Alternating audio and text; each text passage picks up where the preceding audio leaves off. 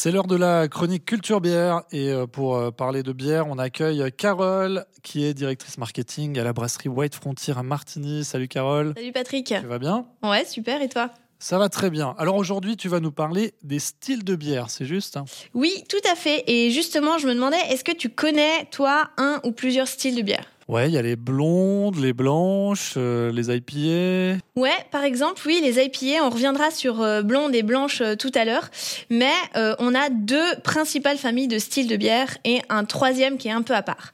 On a la fermentation haute, les ale, et la fermentation basse, les lagers. On a aussi la fermentation spontanée, comme les lambics par exemple. Des deux familles principales, à savoir les lagers et les ale, découlent plein plein de styles. Parmi les ale, on trouve les IPA, les wheat beer, les Berliner Weiss, les Belgian Ale, les Stout ou les Porter. Parmi les lagers, on va trouver la Pils, euh, les Keller Beer, les Doppelbock notamment. Ça fait pas mal, mais pourquoi il y en a autant? Alors, pour comprendre, on va commencer par les bases. Est-ce que tu sais quels sont les quatre ingrédients pour brasser une bière? Alors il faut de l'eau, du malt, de l'orge et... Et ce qui va faire fermenter le tout, c'est la levure. La levure. Ouais, mais c'est déjà pas mal d'en avoir trouvé trois. On en boit tous les jours, mais on ne sait pas forcément ce qu'il y a dedans. Euh, oui, alors l'eau, effectivement, c'est ce qui compose en tout cas 90% des ingrédients et souvent plus. Les céréales, c'est le deuxième ingrédient après l'eau en termes de quantité. La particularité de ces céréales, c'est qu'ils sont maltés. On va trouver euh, de l'orge maltais, du blé, de l'avoine ou encore du seigle. Ensuite, on a le houblon qui est un cousin du cannabis et qui donne l'amertume ainsi que beaucoup d'arômes. Et enfin, pour que tout cela fermente, comme on disait, on utilise les levures. Et avec quatre ingrédients seulement, on arrive à faire beaucoup de styles de bière différentes Ouais, il y en a énormément, car parmi ces ingrédients, il y a plein de différences. L'eau n'a pas le même goût d'une région à une autre. Il existe plein de maltes, et en plus à différents niveaux de torréfaction. Il y a de nombreuses variétés de houblon, et les levures, c'est la même chose. En fait, ancestralement, une brasserie utilisait les ingrédients qu'elle avait à disposition. Elle utilisait l'eau qui coulait dans le secteur sans la modifier.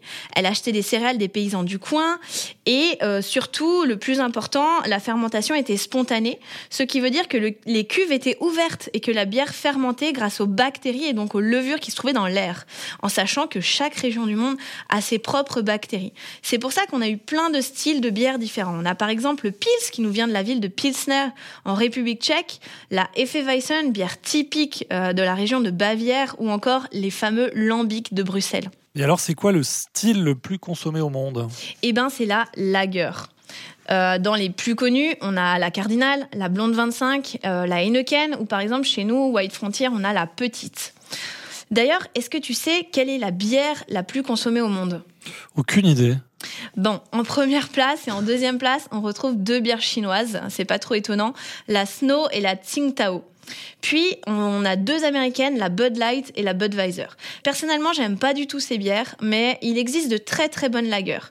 Certaines brasseries en ont même fait leur spécialité, comme par exemple la brasserie Camden Town à Londres, qui ne jure que par les lagers.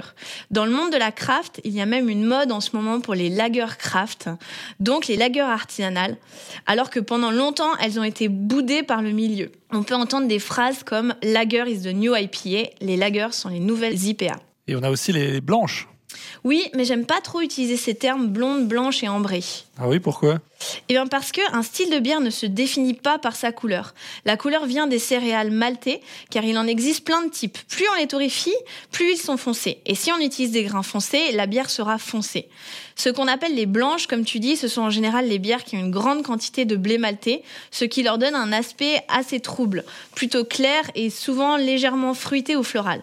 Chez White Frontier, c'est notre fameuse Pilot. Mais notre Pilot, elle a la même couleur que la Session IPA et pourtant c'est pas du tout le même style. Voilà pourquoi je préfère parler du style que de la couleur. Et aujourd'hui, c'est quoi la bière préférée des Suisses? Eh bien, euh, la même chose que les bières qui sont le plus consommées dans, dans le monde. Les Suisses aiment les lagers et c'est de loin, de loin les bières les plus consommées. Euh, mais par contre, on a les ales qui prennent de plus en plus de parts de marché euh, parce que je pense qu'il y a une petite prise de conscience générale des Suisses sur leur consommation. Ils souhaitent consommer de manière plus responsable, donc des brasseries peut-être plus locales qui ont du sens et qui fabriquent des bières sans additifs ni arômes artificiels. La santé est devenue une préoccupation qui touche de plus en plus de monde. On veut savoir ce que l'on boit. En revanche, il y a un style qui progresse particulièrement vite. Ce sont ces fameuses euh, IPA et ça, on en parlera la prochaine fois. Avec plaisir. En tout cas, on a appris plein de choses grâce à toi, Carole. Merci beaucoup. Mais de rien, à la, à la prochaine fois. À la prochaine fois. Et puis, on va juste rappeler le site whitefrontier.ch.